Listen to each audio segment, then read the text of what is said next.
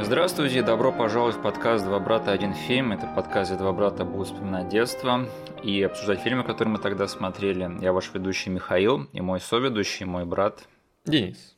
Пожалуйста, поставьте нам лайк везде, где можете, и все ссылки, которые будут вам непонятны, будут прописаны в описании к этому эпизоду на YouTube. Также вступайте в нашу группу ВКонтакте и подписывайтесь на наш канал. Ну что ж, Денис, я тебя поздравляю со второй годовщиной нашего подкаста. Сюрприз-сюрприз. Я не знаю, помнил ли ты это или нет. Что? Да, да, в день, когда мы выложим этот эпизод нашему подкасту, исполнится целых два года. А, ты прикинь. когда мы выложим. Да, да. Хорошо. Не сегодня, да, потому что мы записываем заранее. Но когда выложим, будет все именно так, как Хорошо. я сейчас сказал. Поздравления в будущее. Поздравления в будущее. У тебя есть какие-нибудь мысли, эмоции инертные на этот счет? Нет, потому что сегодня не тот день, Миша. Ну, понимаешь, технически мы первый эпизод нашего подкаста записывали тоже заранее, так что мы немного даже опоздали с этим. Да, да ну, как и, наверное, каждый раз, когда ты меня спрашиваешь про мои ощущения насчет подкаста, я рад, что мы кажется, прошли хоть какую-то путь по дороге к качеству. А, да, это безусловно.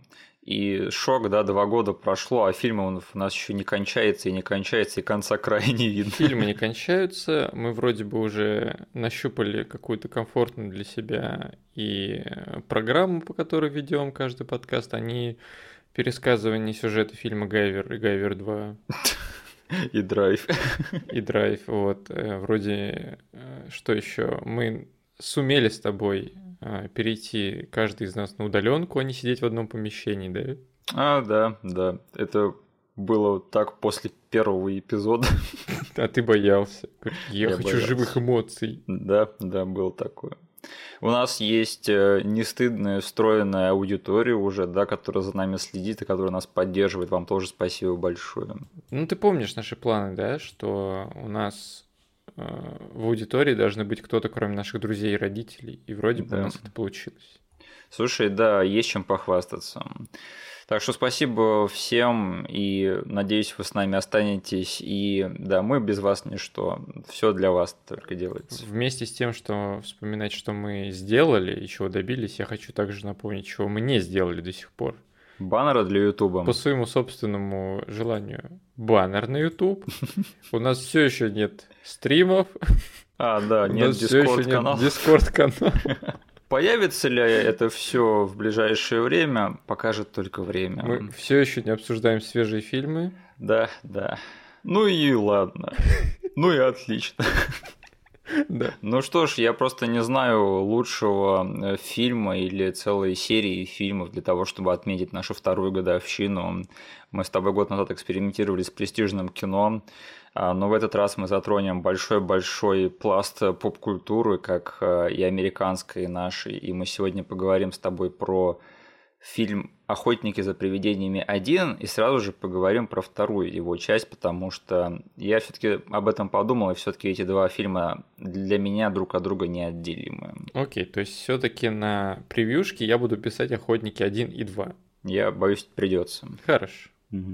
Если что, это фильм про, точнее, фильмы, два фильма про ученых, которые заявляют, что они ученые, на самом деле они немножечко клоуны, да. Но они начинают охотиться за привидениями и организовывают свою службу по охоте за привидениями. И два фильма подряд именно этим и занимаются. Но это все не главное, потому что главное это юмор и то, как они взаимодействуют друг с другом, как они общаются. И вообще это веселенькая поездочка, скажем так. Угу. Эх, жаль, жалко, мы не можем сказать, что мы обсудим первую, вторую и третью часть, да, потому что третья часть охотников за привидениями это вообще больная тема. Но мы сейчас обо всем этом поговорим поподробнее. Мы не говорим про свежие фильмы, кстати. Да, не говорим. Слушай, я вот э, думал, как бы начать этот эпизод, и я понял, что есть только один э, способ. Меня вот все это навело на такие мысли. Я вдруг осознал это, что охотники за привидениями это был мой первый фандом в жизни. Хоть ты этого и не знал. Я тогда этого не знал, я не понимал, что значит быть фанатом, а что значит не быть фанатом, да, потому угу. что, например, я смотрел мультики про Бэтмена и Человека-паука в детстве, да, и они мне тоже нравились, для меня это тоже очень значимые персонажи были тогда уже но «Охотник за привидениями» это была первая вещь, которой я был фанатом. То есть я помню, что я был одержим прямо вот эм, иконографией «Охотников за привидениями». Я хотел себе это протон пэки. Угу. Мы в детском саду, я заставлял своих друзей разыгрывать сцены из «Охотников за привидениями». Кем ты был из них? Я по-моему, мы не делились на роли как раз-таки вот конкретно из фильма, да, угу. но я помню, что я частенько кричал «Венкман, давай ловушку!» или «Спенглер, давай ловушку!» И еще я помню, что я постоянно цитировал этот фильм, точнее, одну цитату, я все время говорил «Ребят, я ученый, поверьте мне». На самом деле, вот так-то подумать, я уже часто говорил в этом подкасте, что очень многие столпы американской поп-культуры меня обошли в детстве, да. Я не был фанатом ни Звездных войн, ни Индиана Джонса, ни инопланетянина, но охотники за привидениями, они меня прямо застали в нужный момент, в нужном месте и в нужный период моей жизни, чтобы я был прямо фанатом вот этой вот всей темы и смог бы связать свою личность и свое взросление именно с этой штукой. Угу. И да, это на самом деле в чем-то даже приятно, потому что я всегда чувствую себя немного отделенным от э, американской аудитории, потому что из того, э, с чем они росли, да, по ходу своей жизни, и что у меня этого всего не было. Но если меня что-то и роднит с миллениалами э, Америки сейчас, да, то это явно то, что и они, и я выросли с охотниками за привидениями.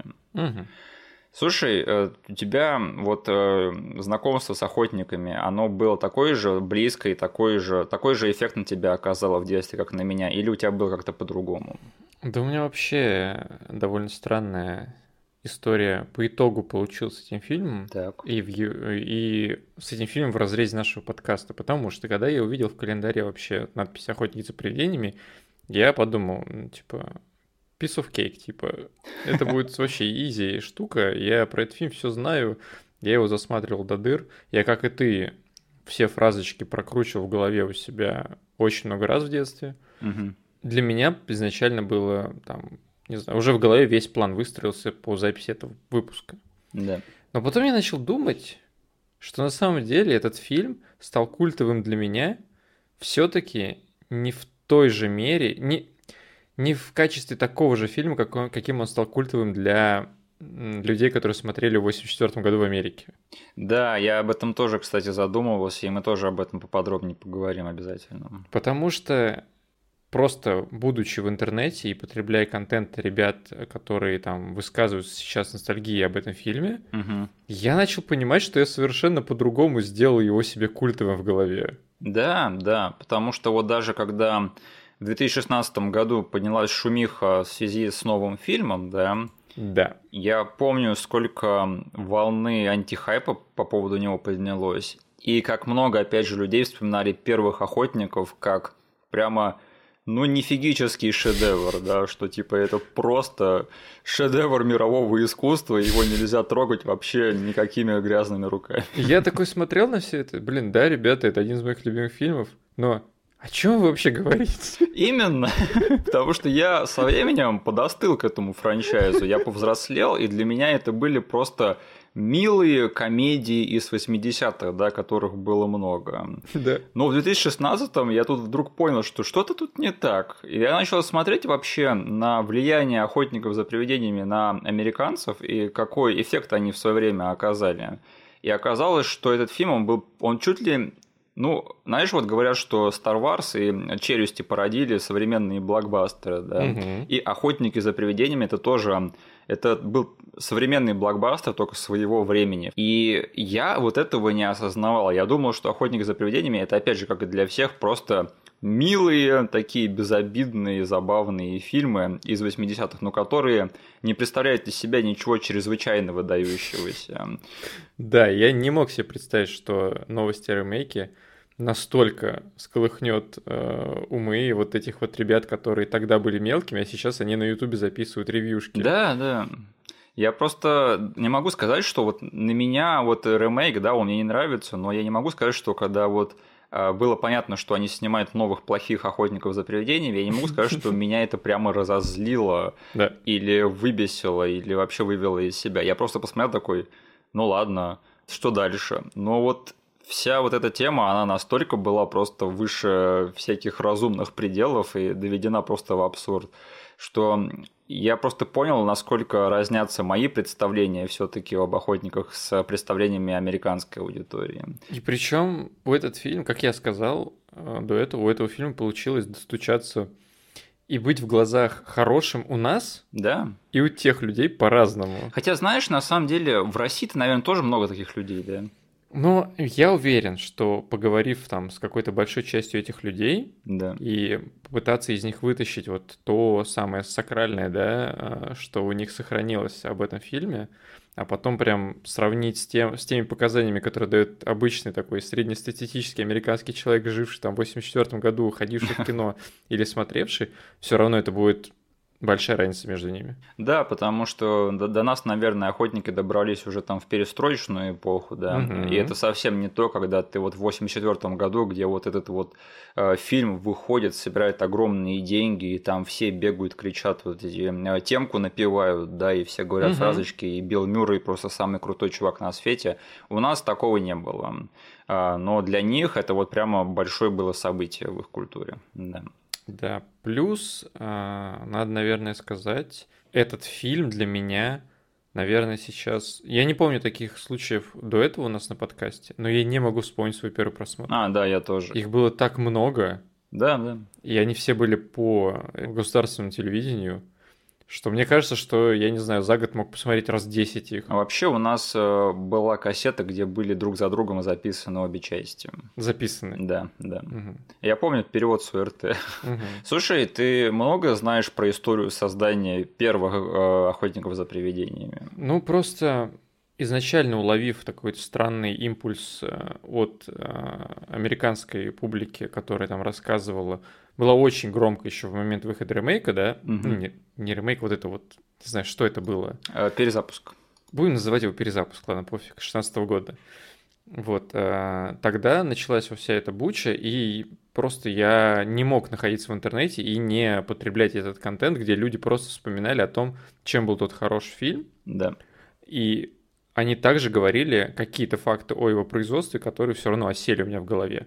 Плюс э, я там сейчас э, являюсь э, активным зрителем некоторых каналов, где сами создатели канала являются прям, ну, гиками именно по этой вселенной, именно по этому фильму, и тут и там они просто отсылки вставляют, либо говорят, а вот в «Охотниках за привидением» было так, или даже там смотришь какой-нибудь их трек, записанный в виде комментариев в фильм, фильму, и они тут и там вставляют просто какие-то рандомные факты об этих двух фильмах. Да. Поэтому что-то я точно знаю, и там, возможно, из, из того research а, который ты проводил или раньше, или перед записью этого подкаста, возможно, что-то меня не удивит, но я постараюсь охать и ахать тут и там. Ну, просто все знают, да, что это был сценарий Дэна Эйкрейда изначально. Да. А Дэн Эйкрейд, он, он чудил. Вот эта часть... Да для меня была совершенно неизведанна. А, да? Я, ну, э, я понял, что он чудило, когда мне Майк из Real Media начал затирать про его водку, которая наливается из черепа. Да. Про то, что... Как... Сейчас, я сейчас вспомню вообще все-все-все. У Дэна Эйкерта, кажись, папа написал книжку про призраков. Да, да. Его бабушка была медиумом или что-то такое. У него вся семья связанная с паранормальщиной или исследованиями пришельцев. Вот. И до сих пор можно там на Ютубе найти, где он уже пост Гостбастеровскую эру выступает и говорит про... Его самая э, такая громкая фраза, которая засела у меня в подкорке на всю жизнь, наверное, это то, что он шеймил людей за 9.11 и говорит, что если бы инопланетяне это все увидели, точнее, он говорил, инопланетяне, скорее всего, это все увидели, и они э, разочаровались в нас после этого инцидента. И за 11 сентября э, контакт с пришельцами теперь будет невозможен. Да-да-да, вот, что-то такое он сказал. Вот это главная трагедия 11 сентября, да, мы с пришельцами не познакомимся. Плюс его фразы про то, как он э, рассказывал, опять же, про охотников за привидениями, и про то, как если его там дети его спрашивают, папа, призраки существуют, да. что, как ты к ним относишься, он говорит, что ну что я, я буду им врать, что ли? Конечно же, я в них верю. Поэтому Дэн Эйкрид у нас вот нужно о нем так думать. Это человек, который реально во все это верит. Да, да. И сценарий у него писался, скорее всего, изначально вот в таком ключе. Да, у него был странный-странный сценарий, который происходил в будущем, и да, там на нескольких як... планетах, по-моему, в космосе, что-то такое. И, в общем, про, опять же, чуваков, которые боролись с призраками. Но вот знаешь, что, э, мне кажется, многие забывают про производство и вообще про концепцию э, «Охотников за привидениями», это что это все таки был фильм SNL-щиков тогдашних. Угу. То есть, если кто не знает, SNL это Saturday Night Live, это их э, долгоиграющая американская э, скетч-программа, да, где там есть труппа угу. комиков, и они с новым гостем разыгрывают что-то каждый, каждую неделю. Угу. И это причем был э, фильм первой волны фильмов СНЛщиков. То есть были же еще братья Блюз, да, да. Э, фильм, который у нас менее известен, но опять же культовый в Америке, это Animal House, зверинец с Джоном Белушем. Угу. И по сути, Охотники за привидениями это еще один э, фильм из этой волны. Мне кажется, что очень мало людей, которые отдают честь этому э, фильму как раз-таки вот за это. А, но этот тренд-то продолжился, да, он потом никуда не ушел, и, по-моему, SNL щики до сих пор время от времени снимают фильмы. Хотя угу. самое лучшее, по-моему, пришлось там, когда, например, Адам Сэндлер снимал, да, или уже в нулевые, когда Уилл Феррелл со своими дружбанами по SNL снимал тоже фильмы со своим участием. И, в общем, дружбаны Дэна Эйкройда по как раз-таки SNL и журналу National Lampoon Айван Райтман и Гарольд Рэмис, да. Э, Айван Райтман, который режиссером стал потом «Охотников за привидениями», а Гарольд Рэмис сыграл Игона. Угу. Они помогли своему дружбану Дэну Эйкроду взять его очень-очень странный сценарий и преобразовать его в нечто более адекватное. И таким образом этот сценарий, во-первых, перенесли из будущего там, в наше время, с космоса на нашу Землю, и разработали вот всю эту тему, что это были ученые-неудачники, которые решают заняться предпринимательством. Угу. Э, на главную роль должны были позвать Джона Белуши, но, к сожалению, его не стало, поэтому вместо него позвали другого дружбана по СНЛ, это Билла Мюррея. Угу. И студия, как бы, она не очень верила в этот фильм, но в итоге, да, это был один из тех случаев, когда они получили денежную корову, причем очень-очень долгоиграющую, которая до сих пор приносит им новое бабло. Угу. И, в общем, этот фильм, он был таким прибыльным, таким успешным, что э, на нем потом наживались просто очень-очень долгие годы э, и до сих пор наживаются. Но причем всеми способами, да, кроме съемки фильмов. Тебя никогда вот не озадачивал тот факт, что вот по такой якобы известной и популярной франшизе, да, целый вот там монолит поп-культурный американский, почему по ней сняли всего два фильма? Почему не три хотя бы? Почему не четыре? Я надеюсь, что мы с тобой ответим частично на это при обсуждении второй части. Хорошо, просто я сейчас хотел сказать, да, что все-таки э, то, что происходило за кадром у этих ребят, это тоже сыграло свою роль. И как я понял, даже после съемок первой части между ними все было не совсем ладно. Именно угу. поэтому потребовалось целых пять лет, чтобы снять одну вторую часть. А что да. там дальше творилось, это уже совсем другая история, потому что э, ты знаешь, да, что Гаррет Ремес и Билл Мюррей, они очень жестко разосрались после Дня сурка.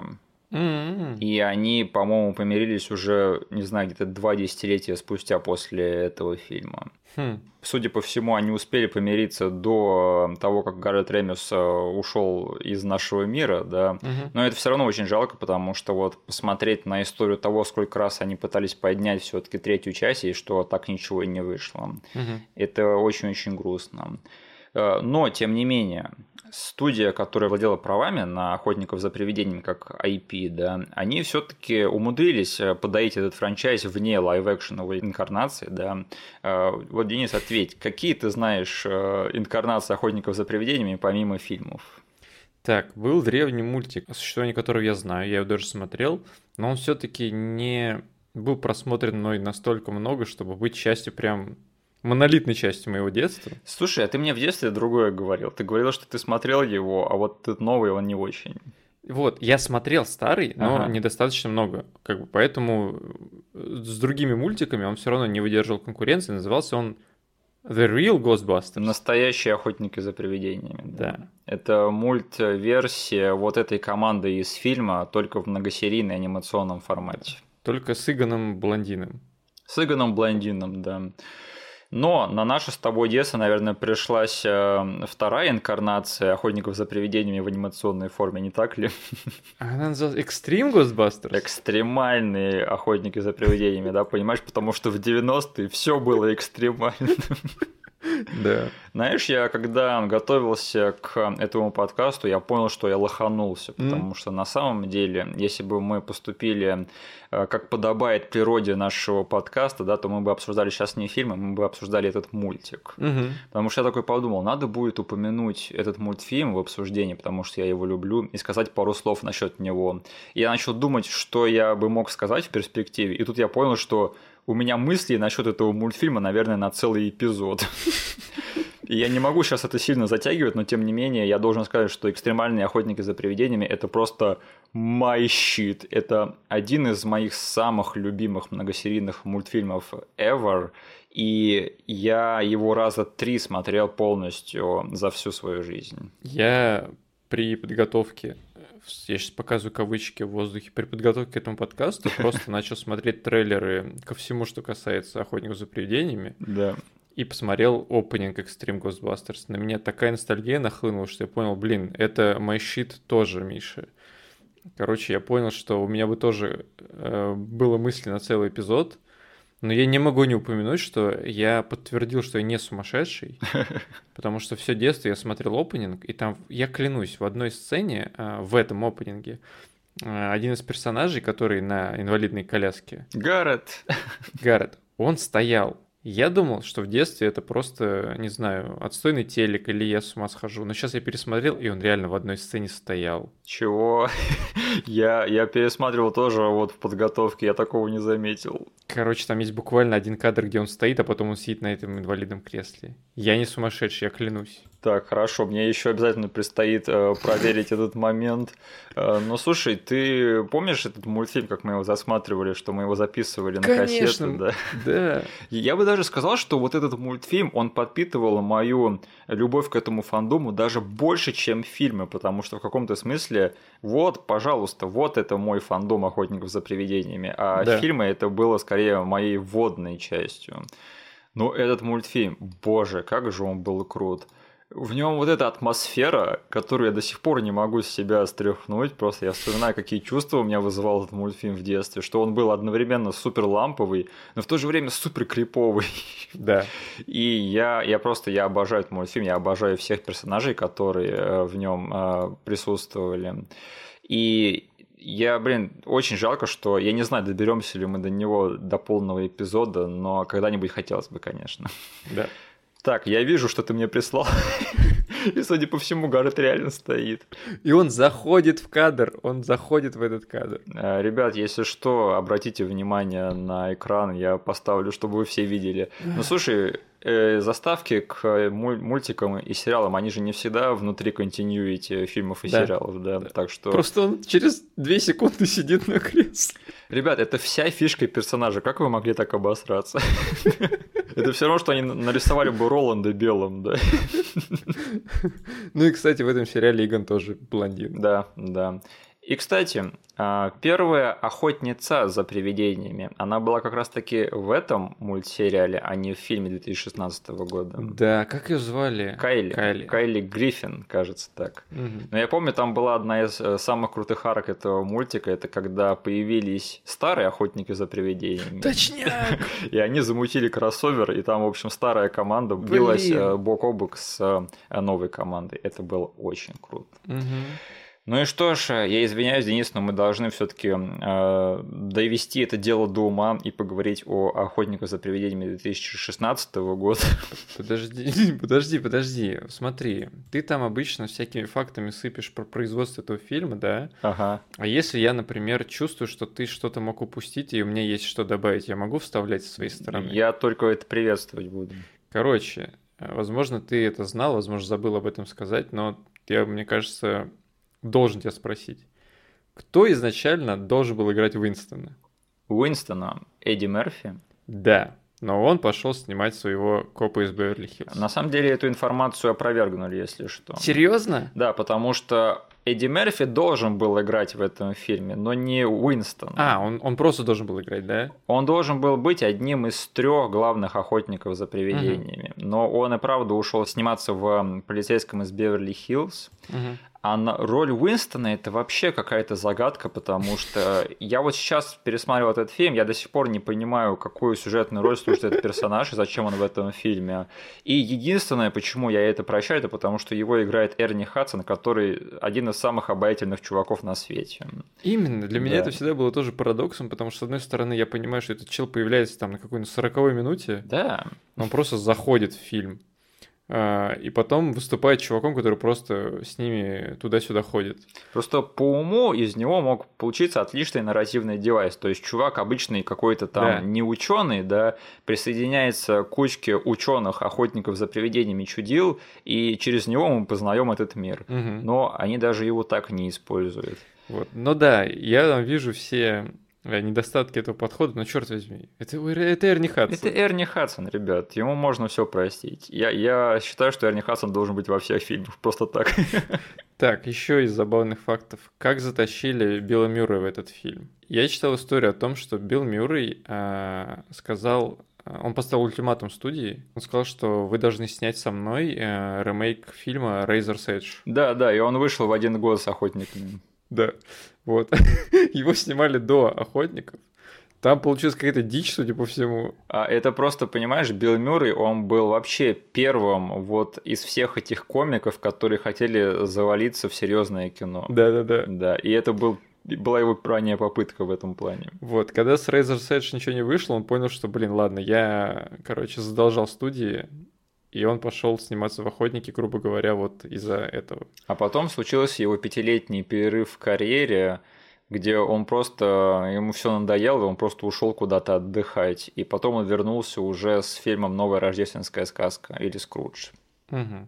И еще один забавный факт, который я недавно узнал. Короче, изначально они хотели снимать фильм, который называется... Они не, не могли решить, как они его будут называть. Угу. А, потому что там с названием свои терки были, там нужно упомянуть, что довольно-таки дорого им э, студия обошлось эм, право использовать именно слово Ghostbusters, потому что было какое-то древнее шоу. Был сериал, да, британский, по-моему. Вот, да. И они изначально не могли понять, будут ли они до конца использовать это название. И поэтому у них был план изначально такой – каждую сцену, где фигурирует слово Ghostbusters или кто-то его говорит, они будут снимать два раза. Сначала они про, типа, снимают это как Ghostbusters, потом что-то вроде Ghost Smashers или что-то такое. Who you gonna call? Ghost Smashers! Вот. Они начали так делать, и у них они продержались буквально два или три дня. И сказали, не, чуваки, мы не выдержим снимать целый фильм в таком э, формате. И они сказали, пофиг, снимаем как Ghostbusters, как-нибудь договоримся потом. Ну, конечно, это надо, э, знаешь, несколько дублей сделать, чтобы было удачно с Ghostbusters, и потом то же самое повторится с Ghost Smashers. Там, скорее всего, они сдались на том, что там э, само название Ghostbusters появляется довольно-таки рано в фильме. Это такая кривая надпись над этим пожарным депо. Да. И ты представь, ты эту надпись должен будешь потом менять для того, чтобы снять все, что касаемо вот, окружения с этим местом. Сейчас бы это все сделали на CGI. Да. Да. Но тогда такого нельзя было сделать. Вот, вроде пока по факту у меня все. Да, да, да. Ну тогда мы должны поговорить про фильм 2016 года, потому что без этого никуда, извини. Да. А, ты его смотрел или нет? Нет. Знаешь, я до последнего давал этому фильму презумпцию невиновности, и я даже признаюсь вот в чем. Мне понравился трейлер в свое время. Я был не против настроен этого трейлера. Я когда увидел вот этот лайк-бар, да, дизнутый, я подумал, что происходит, в чем дело, этот трейлер не так уж плохо. Но потом поднялась вся эта волна говна, вот этот вот весь пиар и анти-пиар, и угу. он меня очень-очень жестко отпугнул от всего этого дела. И я даже в итоге не посмотрел это в кинотеатрах. И только где-то года через два, по-моему, я наконец-таки добрался до этого фильма. И нет, к сожалению, это и правда плохой фильм. Угу. Мне было немного досадно даже это видеть, потому что я до последнего верил, что все возможно и что все не так плохо, потому что этот фильм все-таки сняла команда людей, которые снимали другие мои любимые комедии, да, потому что «Подружки невесты» и «Шпионка» — это великолепные фильмы, я их обожаю, э, пересматриваю их и всегда ржу. Но вот здесь у них что-то вот прям не заладилось, к сожалению. Mm-hmm. Я так думал, в чем тут дело. И кажется, знаешь, я на такую мысль наткнулся. Вот подружка невесты и шпионка это комедии прям с жестким жестким рейтингом R. Угу. А охотницы за привидениями это все-таки такой, знаешь, kid-friendly, family-friendly семейный фильм с PG-13 рейтингом. Угу. И я не знаю, возможно, это им очень жестко обрубило руки, но угу. потому что вот такая разница в качестве для меня прямо это прямо шок, вот честно. Я тоже помню, когда начались даже не трейлер, а новости про какая команда будет ответственна за производство ремейка. Да. Я был тоже рад, потому что в тот момент я посмотрел а, Bridesmaids. Да. И, блин, был рад. Офигеть. Та же команда, там, и, тоже, и перед камерой, и за камерой чуваки те же самые перейдут и снимут как бы ремейк одного из моих любимых фильмов. Круто. Но потом я начал погружаться во все, что поднимается со стороны западного инета. Ну и, кстати, у нас тоже, у нас люди просто на уровне ДНК не любят любой ремейк. О, да. Вот, э, но как бы тут не про это, а именно про то, что я получал там с западного ютуба, какие э, флюиды до меня долетали. Я начал присматриваться к этому, и там до меня этот шторм все-таки долетел в том виде, что он отбил у меня любое желание смотреть этот фильм. Да. А потом, когда кажется, ты мне двумя словами что-то сказал, что этот фильм действительно плох, я уж поставил крест на нем. Да, он и правда, его очень-очень трудно смотреть, и, к сожалению, все косяки, которые видны в трейлере, да, они просто во много-много раз умножены в самом фильме. Угу. Так что не советуем, но я бы не сказал, что я прямо считаю этот фильм каким-то там преступлением против человечности, да, это просто средняя студийная комедия, которой не посчастливилось быть привязанным к всеми любимому IP. Вот и все. Угу. Таких много, на самом деле, и в этом нет ничего особенного. И что еще хотел сказать забавного, все-таки немножечко упомяну сиквел раньше времени, угу. но если вспомнить, там есть сцена во второй части Охотников, где Питер сидит как ведущий ток-шоу.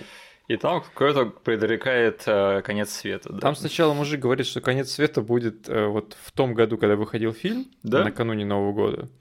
И женщина такая совсем уж сумасшедшая сидит и говорит, конец света будет в 2016 году. И она называет дату 14 февраля. Да, 2016 года. А знаешь, когда вышел трейлер?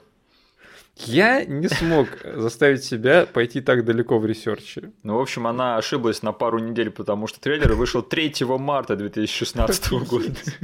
Я просто увидел э, год и подумал, блин, а ведь ремейк вышел в 2016 году. А я об этом подумал, такой, я просто помню примерное время, когда выходил трейлер, я помню, что это была весна. Я такой, неужели она прямо вот угадала дату трейлера? Или они это специально сделали? Как это вообще работает? В общем, совпадения забавные, спору нет. Ну что ж, давай тогда поговорим а, непосредственно о самих фильмах «Охотники за привидениями», о наших впечатлениях. Я предлагаю начать с первого фильма все таки давай по очереди. Угу. Я буду немного критичен в этом подкасте, хотя бы ради дискуссии, хорошо? Я немного могу показаться негативным, но я уже сказал, что это как бы мое детство, да, и я все ко всему этому тоже так же привязан, как и все остальные, но ради дискуссии, ради... А мне кем быть тогда? А, я не знаю твою позицию. Думал, я буду говнюком тут. А, да? Ну вот сейчас нас с тобой задизит хуже, чем трейлер «Охотников за привидениями» 2016 года. Ладно, ладно, я попробую как-то скомпенсировать, потому что хороший у меня тоже просто вагон и маленькая тележка. Отлично. Ну просто я займу немножечко такую скептическую позицию и скажу, что я все равно не понимаю статус а, прямо гипер-мега-классики «Охотников за привидениями», да. И вот почему. Вот, например, когда я в зрелом возрасте возрасте пересматривал такие американские классические фильмы 80-х, как «Крепкий орешек», да, или «Назад в будущее», или тот же «Один дома», я там поражался каким-то моментом реализации, каким-то моментом в сценарном плане, да, что я прямо был в шоке от того, как эти фильмы были хорошо написаны, да. Угу.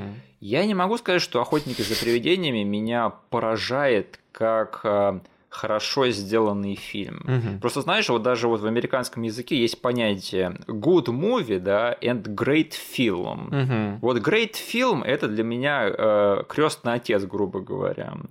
Или из массового кино для меня Great Films – это тот же «Крепкий орешек» или «Назад в будущее». Угу. Для меня «Охотники за привидениями» – это good movie, это хороший, хорошая киношка. Это не великий фильм, это скорее интересная концепция и очень-очень обаятельная его реализация. Угу. Немного такая шаткая, немного шероховатая, но с очень-очень большой дозой обаяния и который помогает сгладить некоторые неровности. Угу. Это неплохо сделанный фильм ни в коем разе, но я бы не сказал, что это прямо супер мастерски снятое кино, как некоторые фильмы, которые я уже перечислил. Угу. Я так понимаю, ты в чем-то со мной согласен. Но мне сейчас нужно будет скомпенсировать тебя. Ну слушай, говори как есть. Ладно, говори да. как есть. А, ну да, смотри, у меня история такая, я уже там засетапил всю эту, весь этот нарратив. Да. В детстве засматриваешь фильм, Офигенно, блин. Чуваки бегают с протонными рюкзаками, фигачат туда-сюда, ты хочешь быть таким же, как они. Тебе плевать на сценарий, на обаяние, на оригинал, потому что ты дубляж слышишь, и у тебя фразы именно в дубляже заседают в голове, да? Да, да. Все эти интонации. И ты как бы думаешь о совершенно другом фильме. Ты просто, будучи ребенком и потребляя его в таком виде, ты себе какой-то отдельный образ немножечко сооруженный на этом фундаменте в голову засовываешь. И это нормально. Это все равно заслуга фильма. Типа, это там ты не посмотрел крестного отца и подумал о нем как об охотнике за привидениями. Я не настолько был оторван от реальности. Вот. А, что происходит там спустя много лет? Ты смотришь этот фильм и действительно уже с мыслями о том, что люди его ставят в один ряд с теми вещами, которые ты уже назвал, даже с тем же «Крепким орешком», очень близкие по дате фильмы. Да. Да, и ты начинаешь уже думать, окей, сейчас я буду смотреть фильм, я должен в нем увидеть что-то похожее. Но ты видишь что-то другое. А потом ты опять пересматриваешь э, многочисленные отзывы людей, которые в 84 году либо там на кассете, либо в кино действительно сходили, и они все сходятся в показаниях, и ты просто понимаешь, что у тебя, скорее всего, все. Э, там культурный пласт и твой возраст не позволят никогда посмотреть на этот фильм их глазами. Да но ты должен, типа, э, поверить, что, ну, шанс очень маленький, что это какая-то секта любителей Госбастерсов, которая пытается, типа, навязать свое мнение свое всему миру. Потому что там не у самых последних людей с не самым плохим вкусом показания очень сходятся. Да. Я имею в виду там американцев именно. Что им э, понравилось и что они заметили, там, что для них выкручено было на 10 на 11, что мы с тобой не можем, скорее всего, уже никогда углядеть, только видеть их, не знаю, какие-то корни всего этого дела, и там то, что ты называешь, да, очень милая, очень милый подход, да, да. А, и реализация, где в этих, в этих же местах люди того склада ума, того культурного пласта видят совершенно другие вещи. То есть, э, что было по сути? Были вот эти вот таланты СНЛовские, которые их которых люди видели там, ну, вот просто включая телек вечером, да? Да. А, они были ну, членами семьи, грубо говоря. Да, да. Потому что тогда не было ни интернета, ни так распространена вот эта вот кассетная тема, да? Да. Просто люди вечером за ужином смотрели СНЛ, и это просто были люди, которых они впускают себе на ужин. А, и вот эти ребята там, Билл Мюррей, Дэн Эйкрет, все вот эти ребята, они были близки им настолько, что посмотрев настолько интересную, по сути, концепцию, да, как три олуха из э, университета каким-то образом решают основать свой бизнес, заложив все деньги одного из них по охоте за привидениями. И ты видишь, что, блин, бегают вот, члены твоей семьи, там, кузены какие-то, да, или там троюродные дяди, которые очень веселые. И ты во всем этом видишь всегда дополнительный слой, не знаю, какого-то шарма, который нам, скорее всего, уже никогда не уловить. Э, я просто там проходился по всем ревью, по всем комментариям от этих же ребят, которых я смотрю на ютубе. Они просто проговаривают шутку, которую я считаю смешной. Да. Но она у них там получает два дополнительных балла просто из-за того, в какое время они эту шутку в своей жизни услышали, да, и каким да. контекстом она была обмазана. Просто даже если задуматься, про что именно этот фильм рассказывает, вот первая часть, да, то это стандартная такая сюжетная схема вот этих вот комедий из 80-х, где есть какой-то неудачник, да, угу. все считают, что он неудачник, и он доказывает им всем, что он на самом деле супер талантливый, супер умный, и это что все они неудачники. Потому что фильм начинается с того, что их выгоняют из универа. Да, да, то есть такие вот фильмы э, в Америке их было очень много э, тогда. Это было и первая полицейская академия, и добровольцы по неволе, и тот же Animal House, да, угу. и э, гольф-клуб. То есть там во всех них присутствует мотив того, что Там э, лохи доказывают снобам, да. что они круче, чем они. И лохи, они всегда обаятельные и всегда лохи.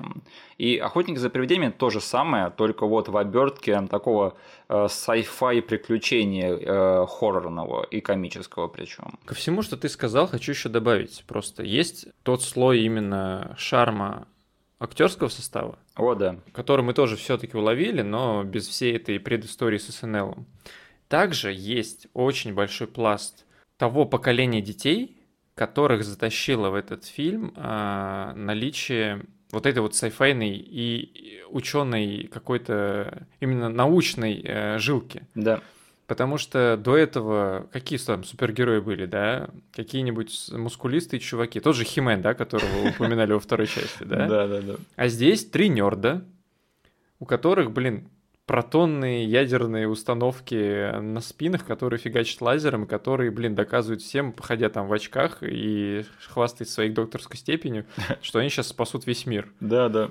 И получается, тогда была какая-то прослойка вот этих вот ребят, которые, скорее всего, играли в ДНД, там в подвалах, да, ну про которые сейчас все эти очень странные дела и прочее, прочее снимается, да, да, да, да. которых можно было этим крючком очень легко заманить. И там я тоже встречал такие, такого рода эпитеты, что люди просто перлись по тому, насколько это все-таки science фильм. Да. Типа, в нем есть вот эта вот жилка, которая может легко привлечь вот этих вот нердов, которые там сидят в школе и увлекаются химией, физикой и прочим этим делом. Ну, и это еще в каком-то смысле универсальный концепт, да, потому что даже для, до нас с тобой этот фильм достучался в детстве, потому что ты смотришь вот на этих чуваков, которые как бы недооценены в своей жизни, mm-hmm. да, и которым надо много чего доказать всем остальным. И они одновременно и крутые, и одновременно такие же, как и обычные люди. Да. И именно вот это вот сочетание, оно супер обаятельное. И э, это что продает тебе этих персонажей. Угу.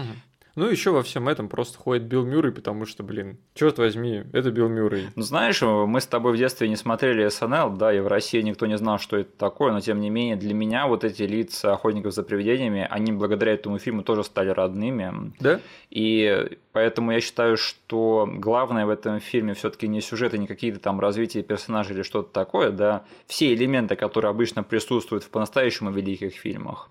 А это тут, на самом деле, главное просто это химия между персонажами, между актерами. И вот честно, на вот эту компашку я готов смотреть там хоть 10 фильмов. Жалко, жалко что такого нет. Угу. Но благодаря охотникам за привидениями я тоже все-таки проникаюсь вот этой вот любовью ко всему пласту фильмов, что снимали вот эти вот выходцы из СНЛ тоже 80-е. Угу. И мне кажется, что все это закончилось фильмом, который я все-таки считаю великим, да, это День сурка для меня, который я считаю угу. вот последней прямо великой картиной во всей этой волне э, Биллов, Мюрреев, Гарольдов, Ремисов, Дэна Фейкрейдов и так далее и тому подобное. А, но «Охотники за привидениями» для меня тоже важная вещь, и э, жалко, что, конечно, эти трое сняли всего потом вместе один фильм, ну или четверо, да. Угу. И я все-таки считаю, что чтобы оценить их химию, нужно все-таки смотреть этот фильм в оригинале, потому что перевод за вот их э, квипами все-таки не совсем поспевает. Да. По крайней мере, ни один перевод, который я смотрел. И сюрприз-сюрприз, я до сих пор нашел первую часть довольно-таки смешной. Прямо я вот поражался, что я смотрю этот фильм в который раз, э, и я до сих пор смеялся в некоторых моментах. Например, мой любимый момент, наверное, из юмора во всем фильме, это когда в начале фильма, да, они там с этим, с призраком в библиотеке пытаются справиться. И Рэй, когда кидается на нее, говорит, взять ее, да. И потом в конце, когда они мочатся с Газаром, Билл Мюррей, его персонаж Питер Венкман, он ему припоминает это и говорит, взять ее, Рэй. Ну, вот это реально смешно, как бы. И таких моментов в этом фильме было довольно-таки много, и что меня в этот раз удивило. Ну, тут надо просто сказать, э, не знаю, есть ли среди наших слушателей, кто не смотрел этот фильм, но все-таки я скажу, что тип юмора в этом фильме один из моих любимых, да? Да. Это сухой, очень сухой, да. С саркастичными моментами, благодаря Биллу Мюррею, потому что все-таки он тут, знаешь, человек, который во всем этом деле углядел э, жилку бизнеса, да? Да. Потому что как бы там бегает Рэй с Иганом, которые верят во всю эту дичь, а Билл Мюррей сразу же смекнул, что на этом можно сделать деньги, и он на все это смотрит, на самом деле, там, с саркастичной стороны по большей части. И это, знаешь, не понять, это он играет так или это просто Билл Мюррей сам по себе такой? Да, потому что, учитывая то, как этот человек оказался на съемочной площадке этого фильма, потому что Razer Edge, типа, ремейк не удался, да, его да, заставили да. тут оказаться. И он оказался среди двух, типа, дорков, которые верят в призрак. Мне кажется, Билл Мюррей просто ходил и делал все, что он бы делал и так в реальной жизни. Ну, ты знаешь, да, что в этом фильме очень было много импровизаций, и я да, читал, конечно. что там чуть ли не каждую сцену они перерабатывали на свой лад, чтобы было отлично от сценария и что почти все, что мы видим, это импровизация. Да. Мне кажется, это нетрудно представить, что это Билл Мюррей не играет вот Венкмана, да, таким отрешенным, а что это просто реально Билл Мюррей ходит и всех стебет на свете, типа, это что такое, это что за хрень, вы что, реально в это верите? И самое крутое, что это работает, это работает да. на сам фильм. Да. Это, по-моему, один из двух таких разов, которые можно вспомнить, да, это Билл Мюррей в «Охотниках», и Джонни Депп в «Пираты Карибского моря» первых, который тоже на все наплевал и делал все то, как ему захочется, потому что ему было наплевать. И это в итоге сработало на офигенно просто. И именно вот такого рода мысли высказывают ребята, которые там выступали против перезапуска 16 года, да, потому да. что они называли первых охотников вот этим выражением устойчивым, типа молния в бутылке, да. Lightning in the bottle, да. Да, потому что, ну, серьезно, у вас вот подобралась идеальная компашка для импровизации в идеальном э, шуточно-сайфайном сеттинге. Да где еще и персонаж, и актер, один из там основных таких а, обаятельных слагаемых, он действительно ведет себя так, как будто ты в нем пытаешься разглядеть вот это вот. Он реально так думает? Или он играет? Но ты такое захочешь, не воспроизведешь. И там весь шарм именно Билла Мюррея, скорее всего, идет от того, что вот от всей истории, которая привела его в этот фильм, и то, каким фильм по итогу оказался. Им надо было в перезапуск брать Брюса Уиллиса, чтобы ты тоже такой сидел и думал, он играет или он реально устал, или что вообще с ним происходит. Потому что ты сейчас смотришь фильмы с Брюсом Уиллисом, да, где он грустный, ты такой, ты персонаж грустный или просто Брюсу Уиллису плевать? Ну тогда нужно было на съемочную площадку ему в напарнике брать людей, которые реально верят э, в призраков какого-нибудь там Зека Бэггинса. Зак Бэггинс и Брюс Уиллис охотники за привидениями. Блин, звучит гениально. Жалко, что Ghostbusters Afterlife не про это. Но знаешь, при том, что вот э, персонажи в этом фильме, они сохраняют такую приземленность, да, и что они реагируют на все сверхъестественное так, как реагировал бы настоящий человек, да. Они никогда не перешагивают вот эту вот черту, которая меня немножко задолбала в фильмах Марвел, которая изначально была в новинку, но сейчас уже приелась, когда персонажи ведут себя слишком так, как будто бы они понимают, что они в фильме находятся, угу. что они реагируют слишком самоосознанно. Тут у них получилось соблюсти такой баланс между тем, чтобы ну, совсем перейти там в ломание четвертой стены, и чтобы осознавать, что ты все-таки находишься в интересной ситуации как персонаж. Да. И это никогда не нарушает целостность самого фильма, потому что, знаешь, вот что я, наверное, больше всего вынес для себя в этот просмотр, и что я немножечко подзабыл – это что, как здорово они в первой части соблюли а, вот эту вот гармонию между комедией и хоррором. Потому что, если честно, я до сих пор не могу назвать «Охотников за привидениями» прямо, ну, откровенной-откровенной комедией, которая вот прямо угу. для только юмора была снята. Тут вот прямо как в том мультфильме «Экстремальные охотники за привидениями», да, тут есть какая-то своя атмосфера. Тут прямо вот, ну, чувствуешь, что они все таки ну, пытались снять настоящий фильм, как бы там ни было. Потому что стрёмных моментов по стрёмной атмосфере в первом фильме хватает. Да, просто вспомнить банально самый первый кадр, который, скорее всего, я увидел первым, и он сразу, не знаю, завлек меня там на ближайшие полтора часа по телеку, когда я смотрел. Угу. Я, кажется, не прям с первых минут включил, а, но где-то посередине сцены в библиотеке. Да. А, когда они подступались к этой старушке. Я помню в детстве вот этот вот кадр, где она стоит и молчаливо читает книжку, а эти челы типа из-за полки на нее смотрят. Я помню, что в детстве он меня реально напугал. Так а помнишь первое появление моряка из Зефира? Да. Как он идет между домов, и что ты не видишь, кто там идет, ну там такой стрёмный силуэт. И я даже вот сейчас смотрел, у меня немножечко мурашки побежали по спине. Типа, ситуация супер смешная. Да, да. Типа, по итогу, типа, это один из, наверное, лучших вообще ревилов с главного злодея для меня вообще в истории кино, да? Да. Э, и то, как они логически это все писали, что у нас есть злодей, который должен принять образ, который ты подумаешь. Ну, ты видишь, как идет этот стрёмный мрак да, из да, зефира да. по городу, и это одновременно нелепо и смешно, и стрёмно, да. и пугающе. Мне кажется, это просто вот один из тех моментов, который прямо делает этот фильм. Ну и я всегда э, себя некомфортно чувствовал в сцене, когда Сигурни Уивер утаскивают в холодильник. А, да, да. Когда да. у нее из кресла эти руки появляются, начинают ее мацать. И знаешь, э, к слову о сочетании хоррора и комедии, и именно здесь я очень рад, что мы с тобой собрались обсуждать э, обе части охотников за привидениями. Да. Потому что я не знаю, как ты, да, но я всю жизнь слышал, что якобы «Охотники за привидениями 2» — это худшая часть из двоих, и что она намного-намного слабее, чем первая. Ты слышал такое мнение? Конечно, я слышал. И вообще, я довольно поздно в своей жизни узнал об этой разнице. Да, да.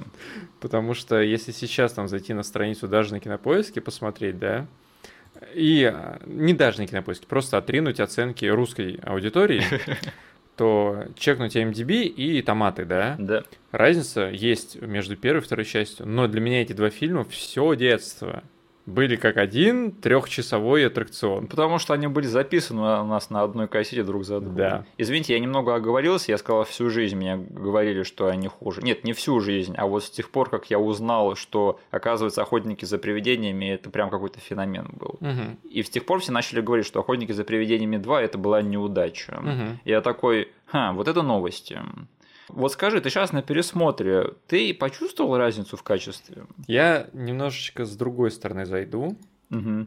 Из-за того, что я там слушал мнение людей, которые там, ну, вроде бы высказывали какие-то логичные доводы в пользу того, что второй, вторая часть слабее. Да. Я не мог, типа, сейчас э, отвечать за частоту эксперимента. Э, я смотрел, и в голове у меня все равно прокручивались их фразы про вторичность, да, про ненужность, по, про то, что там, а, насколько большой вехой для того поколения был первый фильм, и там от сиквела они ждали, ну, как минимум, не такое разочарование, да? Да. Что он просто не оказался таким же великим. Вот. Но по чесноку я все равно на 100% не вижу здесь фильма до сих пор на там 53% на томатах. То есть, а, если меня спрашивать, прям вообще припереть к стенке, приставить пистолет к э, виску, я все равно скажу, что, скорее всего, первая часть мне нравится больше. Mm-hmm. Вот. А, во второй есть хайлайты, а, но, наверное, в общем, именно из-за того налета отзывов из западной аудитории я все-таки вижу тут и там какие-то доводы в пользу того, что второй фильм слабее, но не на 53%. Я готов, наверное, уже полностью встать в позицию того, что те, кто говорят, что вторая часть намного хуже, они просто неправы, и просто я им не верю mm-hmm. и с ними не согласен, потому что я сейчас пересмотрел обе части залпом, я не заметил вообще никакой разницы в качестве. То есть я даже не считаю, что вторая часть немного хуже, я считаю, что они просто чуть ли не между ними знак равенства можно ставить угу. по поводу того, как они сделаны. И в паре моментов даже мне вторая часть как-то даже больше запоминается, потому что, mm. во-первых, я уже сказал, да, что вот насчет сочетания хорроров и комедии. Черт подери, если первая часть меня немножечко постремала, я помню, как меня пугала в детстве вторая часть. Ой, я даже знаю, про какую сцену ты говоришь. Про несколько сцен, понимаешь? Там было несколько сцен, которые меня пугали, которые я не мог смотреть. И при том, что это были мои любимые фильмы, которые я часто пересматривал, и которые я считал, что они довольно-таки развлекательные. Но тем не менее, когда я смотрел некоторые моменты в этом фильме, мне приходилось отворачиваться и перематывать их. Угу. Например, сцена с жижей в ванной. Ну, блин, я помню, срался с этого момента. Интересно. Да, да. Во-вторых, я помню, что я закрывал глаза на моменте, когда они идут в темном туннеле, и внезапно там откуда ни возьмись эти отрезанные головы на копьях. Вот, я про эту сцену, да. Вот там они так сделаны еще крипово, что на это реально было трудно смотреть просто. Угу. Потом, когда этот чел из музея, да, Януш, когда он похищает э, ребенка Сигурни Уивер в наряде няньки почему-то и в форме призрака, у него там так глаза светились, мне всегда это было очень стрём, стрёмно смотреть. Да.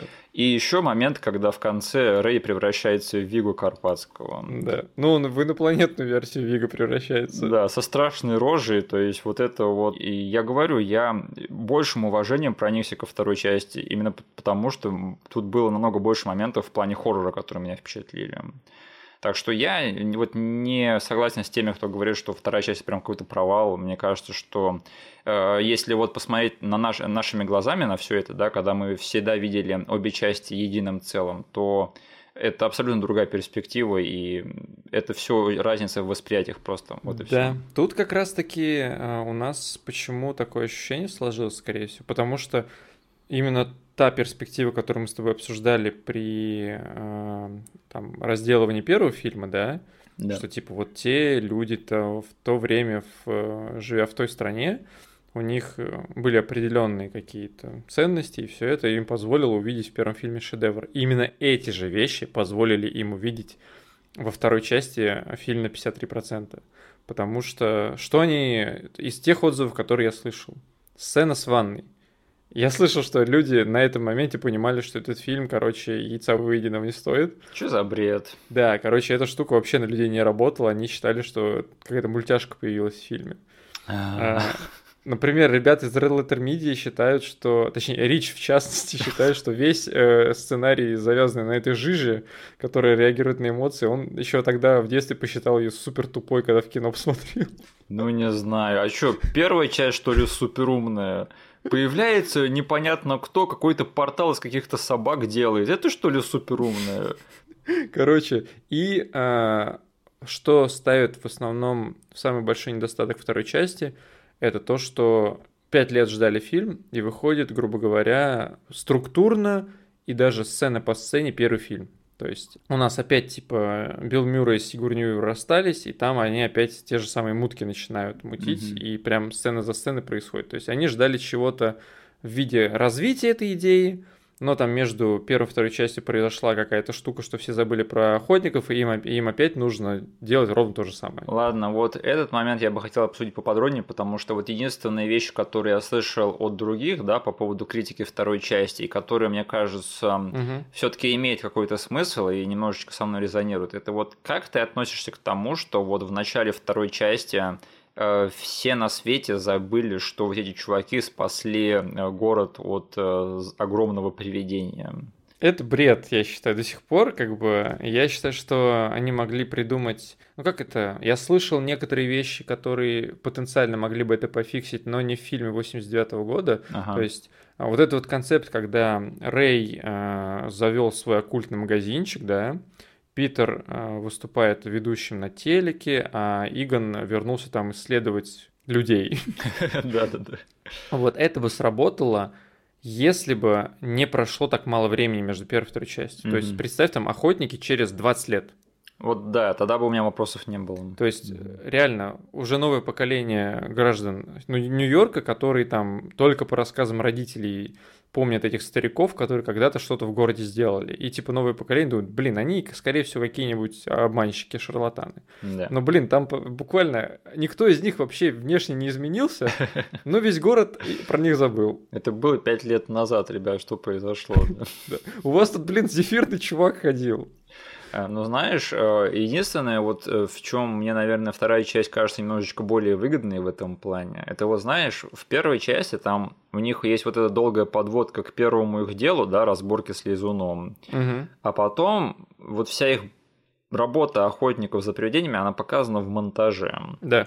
И потом начинается вот этот вот главный сюжет с Зулом и с Газером. Угу. И меня немного покоробило то, что мы никогда не видим их будни. Мы никогда не видим, как охотники за привидениями реально делают свою работу. Как, например, там эти водопроводчики, да, или пожарные ездят там по вызовам. Мне всегда было интересно это. Угу. И я считаю, что во второй части они лучше соблюли баланс между основным сюжетом основной угрозы и тем, как мы видим, как охотники за привидениями занимаются своей грязной ежедневной работой. Угу. Я не знаю, возможно, я один такой, которому это важно было, но для меня как бы этот момент все-таки сыграл свою роль. Интересно. Я не думал об этом, потому что для меня вот этой вот рутины хватило даже в первой части, потому что угу. там можно четко по Рэю видеть Э, потому что заходит он в фильм такой, знаешь, чел с энтузиазмом, да, с да. такими взъерошенными волосами, который, типа, готов заложить свой дом родителей, чтобы э, там снять... Даже в сцене, когда они только первый раз заходят в это пожарное депо, да. и там видишь, что все разруха, Игон и Питер не собираются это брать, и тут выбегает, типа, Рэй, который, э, это, ребята, смотрите, тут какой шест здоровенный. А, Денис, извини, мне кажется, ты не понял эту сцену. В смысле? Ну, там Игон и Питер, они собираются взять это помещение, но они специально его обсирают этому арендателю, чтобы э, снизить цену. А Рэй такой а, влетает да? и а. говорит, типа, офигенное место, ребят, давайте берем, тут все идеально. И они переглядываются, типа, он нам всю рутину обосрал. Короче, да, все. Ну, ты немножечко подправил меня, но настроение было такое, что одни думают об этом э, помещении как о раздолбанном, где нужно брать, э, то есть нужно давать меньшие деньги, да? Да, да, да. А вот выбегает из чел с полным энтузиазмом и считает, что это просто э, пентхаус какой-то. Вот. И потом, когда уже начинается вся эта рутина с э, отловлей э, привидений, привидений, когда к ним Вистон приходит. Да. Вот реально включить эту сцену, выходит просто задолбанный Рэй. У него волосы прилизаны, у него сигарета во рту, он несет две ловушки, которые дымятся, он сам дымит, типа, говорит, да, пошли, сейчас все это запрем. Вот мне вот этого шифта хватило, чтобы немножечко представить их, знаешь, в качестве каких-то обычных социальных работников да, в Нью-Йорке. Да. Я просто к чему веду вообще, к чему я все это сказал, это что я считаю, что вторая часть по сюжету, она лучше структурирована, чем первый фильм. Mm-hmm. Просто если подумать чисто на уровне сценария. Потому что первый фильм, он в плане сценария немного бардачный, извините. Даже вот э, как они вели персонажа Уинстона и какого черта он там забыл. Да. Мне кажется, что вторая часть, она в плане сюжета немного гармоничнее обустроена. Это просто мой хот-тейк на сегодня. Окей. Я тогда сейчас должен буду сказать те вещи, которые в детстве мне не казались а, недостатками, но сейчас я все-таки для себя их немножечко пересмотрел. Ага. Э, моменты, которые сейчас э, у меня не вызвали такого восторга. И я про них именно сейчас со знаком минус каким-то все-таки поговорю. Несмотря на то, что вторую часть я тоже люблю, да. а, и там я готов ее смотреть, просто сразу же запуская после первой. Во-первых, я почему-то слишком болезненно воспринял, что они сделали с сетапленным романом Игона и как ее зовут? Жанин. Жанин? Да. да. Вот, в кого превратилась Жанин, и вот эта вот вся сцена ее с э, Луис. Луис Талли, да. Да, я что-то, не знаю, плохо воспринял вот этот вот поворот. Я просто сейчас пересматривал первую часть, и я очень четко увидел, как они ведут к романсу между Игоном и Жанин, да. и что я всегда такой думал, стоп, но она же будет с Луисом во второй да. части, почему они не ведут к этому? Но, видимо, что-то произошло между первой и второй частями, извини. Вот, короче, да, здесь я увидел нарушение какой-то логической цепочки и немножечко как-то нехорошо это воспринял. Слушай, а это уже точно известно, что в Afterlife будут внуки Игона или нет? А, да? Или это слухи были? А я сейчас, знаешь, я вроде трейлер даже не смотрел. Я тоже не смотрел, потому что не смотрю трейлеры к фильмам, которые жду. Но мне кажется, там ведется к тому, что это будут внуки Игона. У меня просто вот такой вопрос, когда вот он успел разродиться потомством, потому что у него ни в первой, ни в второй части такого нет. Это, конечно, слухи, я могу быть неправым, да, возможно, угу. это они не имеют друг к другу отношения. Но я помню, что такая инфа была, так что я внуки, уж не знаю. Внуки, офигеть. То есть Кэрри Кон, которая играет эм, эту мать вот этих вот детишек, да, из Afterlife, она якобы его дочка девушкам. Угу. В общем, хз, посмотрим, когда фильм выйдет. Я, возможно, сейчас всех дезинформирую тут очень конкретно. Угу. Так, еще что мне не особо нравилось, понравилось во второй части. В детстве весь замут со статуей свободы воспринимался мной как аттракцион. А сейчас это выглядело глупо, да. Сейчас вся штука касаемо вот этого музея, облепленного жижей, да. А, их плана по тому, что мы просто возьмем статую свободы, чтобы проломить крышу наверху. Чтобы зарядить людей позитивной энергией, Денис. Ты не понял, ты фильм смотрел, Да блин, они просто пришли, шандарахнули этим факелом сверху по стеклу и спустились как спецназ. Просто, ну, во-первых, тот э, способ, которым они оживляют статую свободы, это просто ахинея какая-то, антинаучная, причем абсолютно. Они даже не пытаются притвориться внутри фильма, что это имеет какой-то смысл. Они облепили ее этой жидкостью, запустили музыку, подключили джойстик от Nintendo и погнали. Они просто обливают ее какой-то малафьей, и все, она ожила. А во-вторых, если бы я увидел ожившую статую свободы, которая идет по городу, я бы не зарядился позитивной энергией, я бы обосрался и убежал бы домой. То есть их бы план, он бы должен был по уму выстрелить абсолютно им обратно в лицо. Но этого не происходит почему-то. Я знаешь, что еще отметил? Что во время финальной разборки с Виго там иногда показывают эти экстерьер шаты э, музея, да, и да. там показывают, что эта статуя свободы просто валяется да. на проезжей части. Я еще даже в детстве это замечал на отстойном VHS качестве. И касаемо всей этой разборки, э, я гораздо легче и приятнее воспринял, хоть и криво засетапленный и поёфнутый момент с пересечением лазеров, а, да. Первой части. Да, да, да. По сравнению с тем, что они сделали во второй. Они просто два лазера и две малафи стреляли в этого Вига Карпатского, и он заорал на них и взорвался. Денис, э, какой лучший злодей, Вига Карпатский или Гозер? Ай, пускай будет Гозер, блин. Он хотя бы классный план по придумыванию себе образа имеет. А, да, да, да. Просто Виго, по-моему, вообще ничего не смог противопоставить охотнику. Он вышел из картины, прошел 2 метра, заразил Рэя и поорал, когда на него чуваки жижи кидали и взорвался. Просто всё. он лох, он положил глаз именно на того ребенка во всем городе, да, э, которому имеет личную привязанность один из охотников за привидениями. А если бы он это сделал с любым другим ребенком, да, то ничего бы не было, и у него все получилось бы. Ну и, кстати, да, смотри, первая сцена этого фильма. Дана идет с ребенком по улице. Да. Именно она, бывшая девушка, одного из четырех охотников за привидениями в Нью-Йорке ведет своего ребенка, и именно на нее падает выбор этой жижи. Вот, короче, вся эта фигня, почему она, почему именно к ней? Она немножечко вот сюда вот белыми нитками пришита. Ладно, я об этом не задумывался, это и правда глупо. Да. Но, знаешь, э, в одном второй части не отказать. В ней больше Уинстона Зедмора. Да. А, у него есть даже героический момент, да, он наконец-то повлиял на сюжет, когда именно он начал спасать этих э, двух своих дружбанов, которые в комнате заперты с пожаром. Да, блин, я даже в детстве ощущал какую-то, знаешь, э, не знаю, радость за то, что е, Винстон сделал что-то. Уинстон сделал что-то. Единственное, я вот сейчас пересматривал, я никогда об этом не задумывался. Почему он не пришел поддержать своих дружбанов в суд? Э, кстати, я сейчас пересматривая. В детстве я вообще не думал об этом почему-то. Да. Сейчас я смотрю, они выходят и входят в здание суда, и такие, Винстон, ну чё, все сошло с рук, то, что он черный. Ну смотри, он же с ними не лазил в эту жижу, да, в начале Не лазил, фильма. но он член команды. Он не пришел поддержать своих дружбанов, хотя в начале фильма он с Рэем на празднике тусил. Кстати, да, он даже поддержать не пришел, получается. Мне кажется, тут просто вот э, эго вот этих вот чуваков, да, которые просто не хотят э, давать Уинстону героические моменты, что типа это они должны быть в суде героями и первыми вернуться к работе охотников за привидениями. И они просто забыли, как всегда, про Уинстона, козлы. Да. Слушай, Денис, а почему ты в детстве говорил мне, что Уинстона играет Уэсли Снайпс? Э, ну, понимаешь, я, я, был, я был Джокером твоего детства. Ты был не очень умным Джокером. Я не понимаю, в чем тут был прикол. Но ты реально пытался меня убить в том, что Уинстона Зеддмора играет Уэсли Снайпс, чувак из Блейда. Джокер шутит шутки, Миша, отстань от него. Джокер шутит смешные шутки.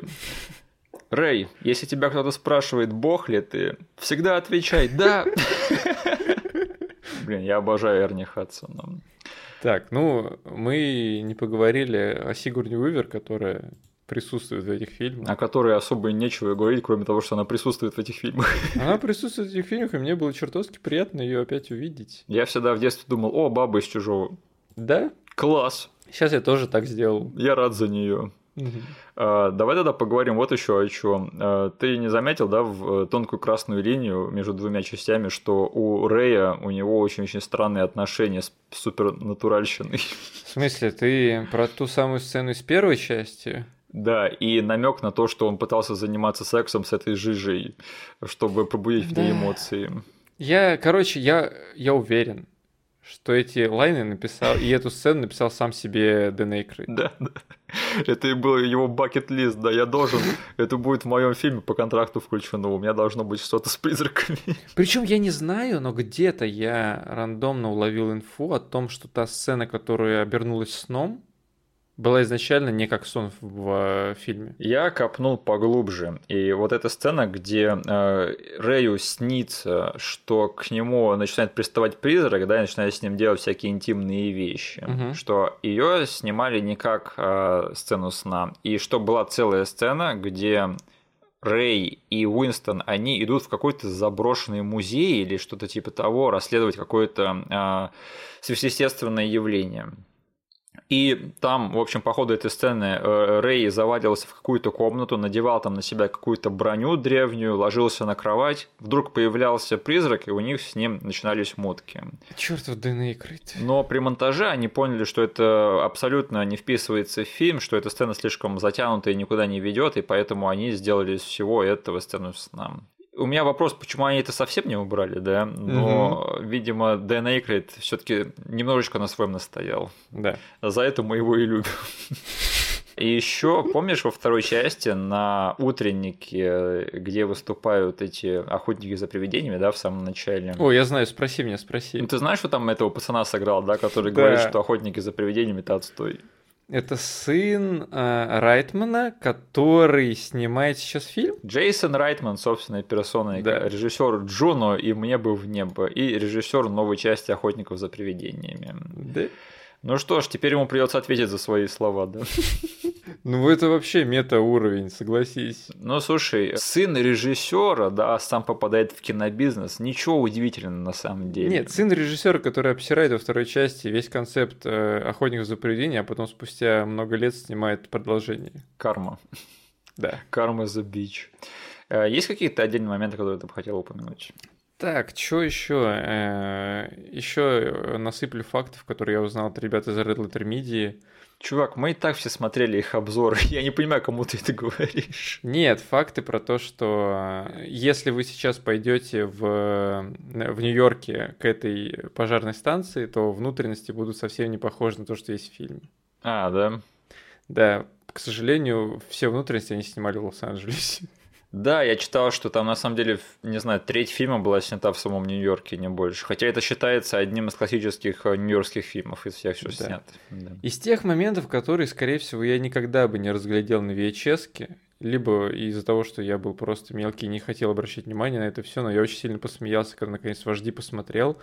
А помнишь в первой части момент, когда они первый раз поймали призрака, выходят из этого раздолбанного зала, а, и Питер договаривается о цене да, да. Он сначала говорит 4 тысячи, потом одну тысячу дополнительно, и если посмотреть в этот момент на Игона, он, показывается, хинтил ему все это время эти цифры, да, да, да. показывая пальцами. Я помню, какой-то обзорщик про это говорил, но я помню, что когда я это смотрел, я думал, а, я это и так замечал до этого. Ну, блин, жесть ты крутой. Я вот сейчас посмотрел, и просто там так кадр поставлен, что он мне как будто бы всю жизнь мне намекал, чел, смотреть не только на чувака, который справа говорит. Да, да, да. Смотри на, на них э, двоих. И как бы, да, там видно, что Игон пальцами по лицу водит. Это довольно прикольно. Это еще один знак того, что эти чуваки очень хорошо сработали друг с другом, да, и там на самом деле таких моментов такой мини-химии можно очень много разглядеть по ходу фильма. Потом очень смешной момент, который в самом начале первой части, я когда ну, просто начал смотреть фильм, я понял, ладно, он для меня по части юмора точно сохранился, я буду сейчас наслаждаться ближайшие час 40 минут. А, кажется, это было уже в библиотеке, когда Питер рассказывал, точнее, припоминал Игону тот момент, когда он хотел себе просверлить голову. Да, да, да. И Игон такой, да, но ты меня остановил. Если бы ты не остановил, все бы вышло то, как Гарольд Ремес говорит эту фразу, да, да. очень-очень сухо и, по сути, искренне это делает, этот момент. Потом момент, который...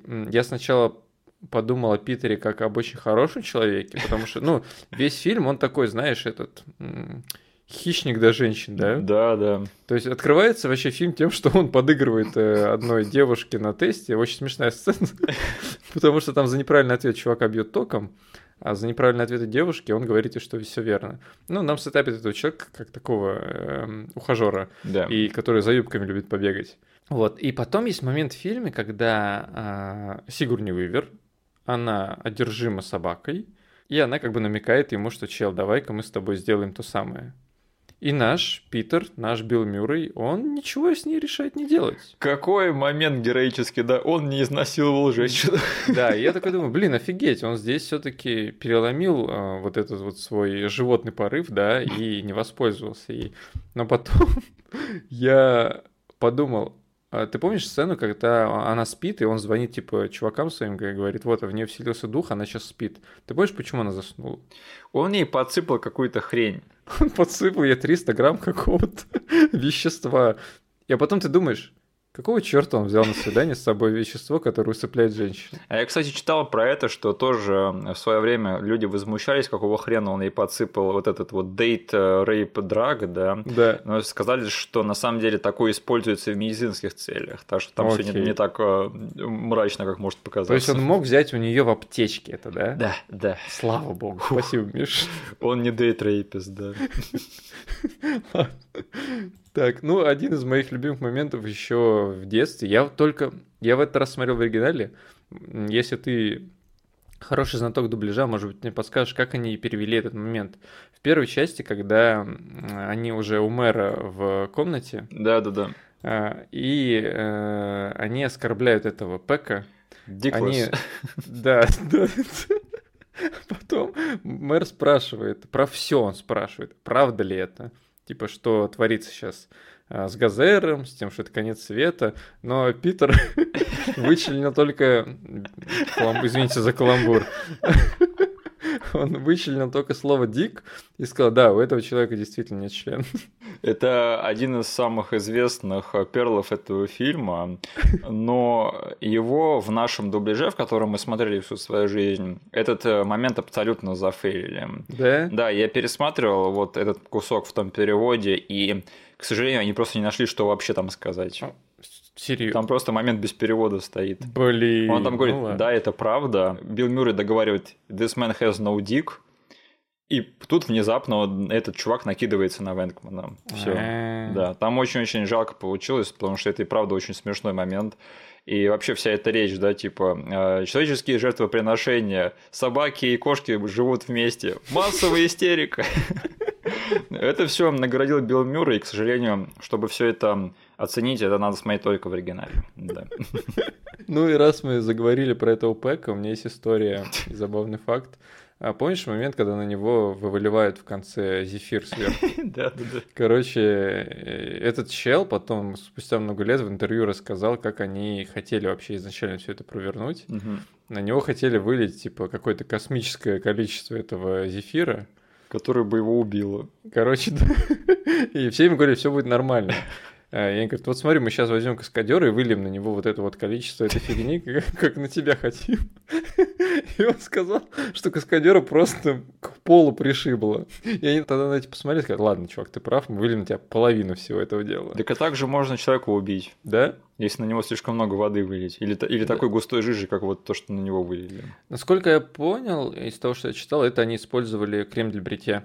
Но он все равно достаточно густой. Да. Да-да-да. Кстати, бедняга Ричард Атертон, да, все 80-е играл каких-то козлов, что здесь, что в двух крепких орешках. Я, кстати, ты когда начал говорить про крепких орешков, блин, чел, и там, и там же сыграл засранцы. Классический душбек, да. Зато как сыграл. Именно. Что-нибудь еще? Так, во второй части ты назвал все криповые моменты, по которым я хотел пройтись, потому что они также вызывали у меня кирпичи заднего прохода в детстве. Особенно эта сцена, блин, с головами. Да. Ну и э, сцена, которая перед, перед этим, она довольно смешная сначала, когда идет Рэй и Иган, они играют с эхо. А, да. А потом Висон такой «Hello!» И ему никто не отвечает. Вот, довольно забавная тема. И, э, насколько я помню, есть сцена, где как Луис становится официальным э, охотником. Да, и одевает э, этот комбинезон Рэя. Да. Да, да, да. Вот. Сейчас я довольно-таки странно к этому решению отнесся, но я вспомнил, что в детстве я к этому относился очень положительно. Знаешь почему? Так. Потому что на Денде я играл в игру «Охотники за привидениями». И там был персонаж Луис. И там можно было выбрать Луиса, который бегает в комбинезоне и ловит призраков. Я думал, о, окей, эти штуки связаны, и в этом нет ничего такого. Это была одних, одна из тех игр, в которые просто невозможно было играть, она была очень-очень сложной.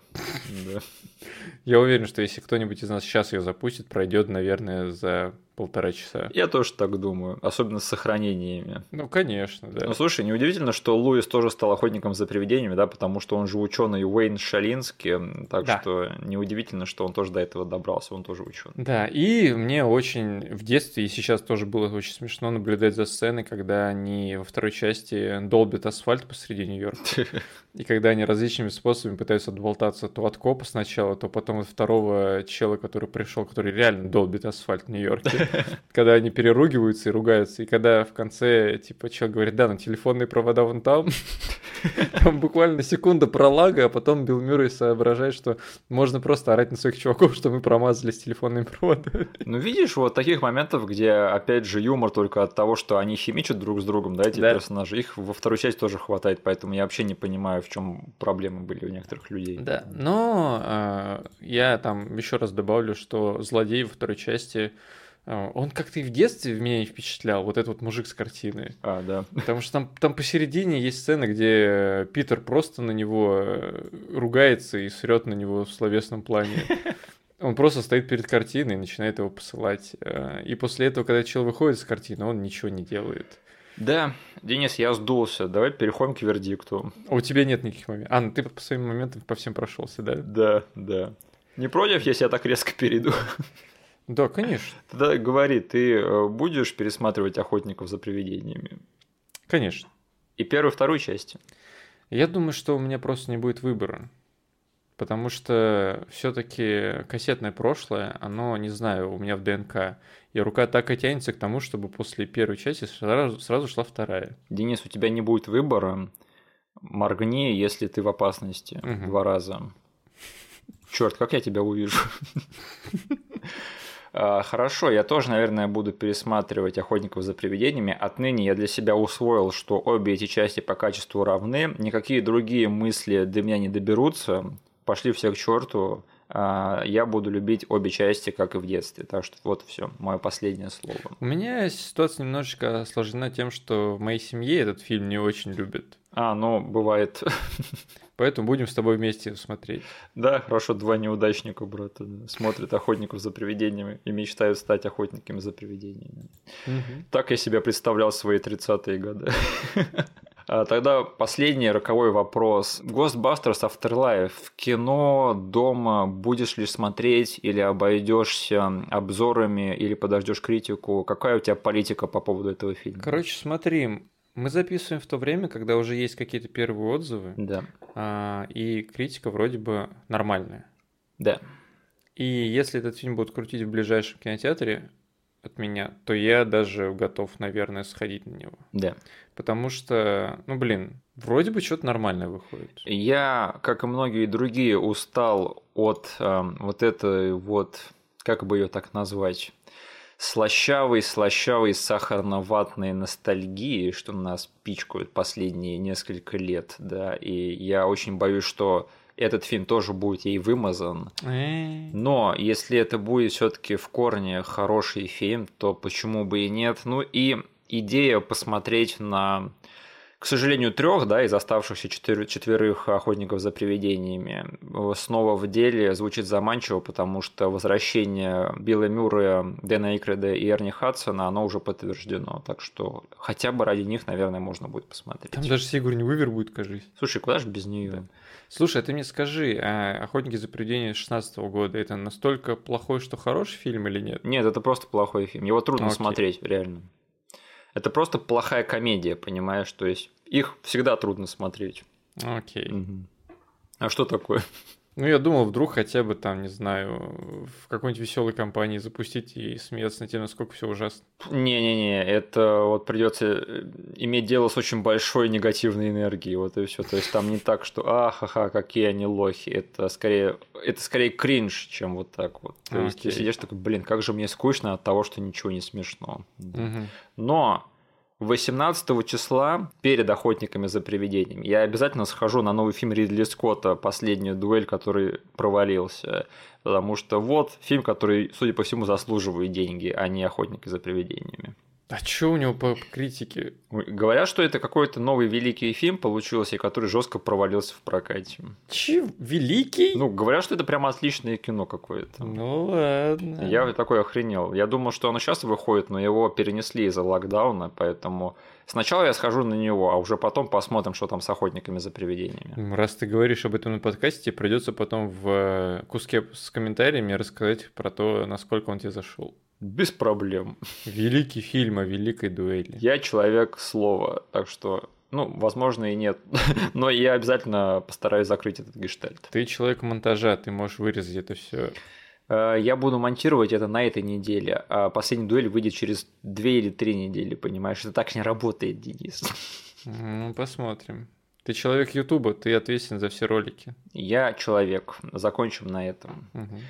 А, хорошо, тогда переходим к финальной рубрике нашего подкаста. У нас тут очень много комментариев надо посудить. А, во-первых, нам скинул трейлер э, Илюха этого фильма «Сказки у костра» 97 года. Ты его посмотрел, нет?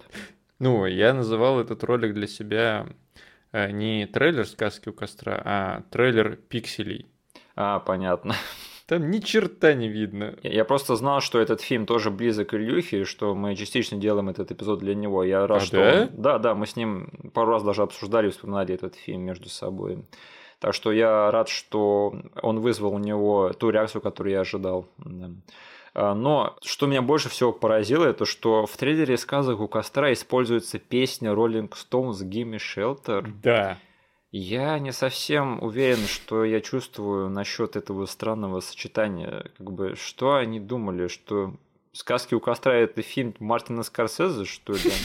Какого хрена эта песня делает в этом в трейлере этого фильма? Это такое странное сочетание было. Это не хоррор, не комедия, это вообще что-то абсолютно левое. Угу. Ладно. Э, Еще у нас было небольшое недоумение насчет того, почему к эпизоду на Хэллоуин воскресенье, да, почему на Ютубе одна мелодия, а на Яндексе на всех остальных аудио площадках классическая. Ребят, это был бонус, как бы я подумал, что на Ютубе я могу совладать с авторскими правами, если там будут вопросы. А подставлять нас так на всех остальных платформах было бы не очень умно. Так что я сделал так только на Ютубе, если что. Угу. И еще кто-то подумал, что у нас следующий эпизод после хэллоуинского будет эпизод Шрека, хэллоуинский эпизод. О, да, я видел этот комментарий, но я надеюсь, Миша, что ты никогда со мной так не поступишь. Я запомню это, я подумаю, что с этим можно сделать. Возможно, я приведу какой-то свой research. Так, еще нам напомнили, что в свое время тоже был вот этот тренд на то, что афроамериканцы кричат на злодеев из хорроров, да, что типа Келли Роланд тоже отчитывала Джейсона. Блин, точняк. А я скажу так, жалко, что этот тренд сдулся, да, потому что если у нас будет, скажем, там перезапуск «Кошмара на улице Вязов», я надеюсь, туда возьмут какого-нибудь Канье Уэста, да, чтобы он там уснул и начал барать на Фредди. У тебя нет ответов, Фред, у тебя нет ответов.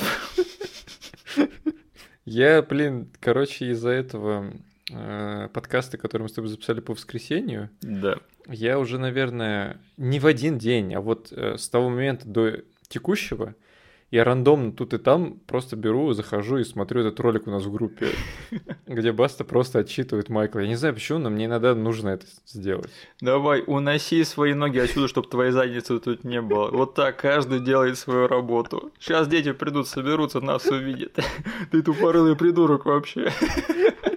Я не могу, мне кажется, я теперь не могу жить без этого кусочка иногда. Да. Сижу, типа, смотрю на грустное питерское небо и запускаю басту. С тех пор, как я обнаружил этот э, сегмент, да, я тоже без него жить не могу.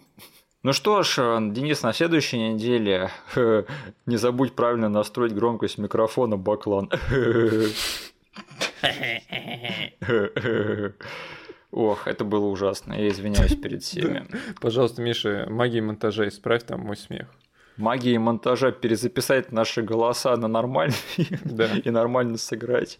Хорошо, я постараюсь. Баклан.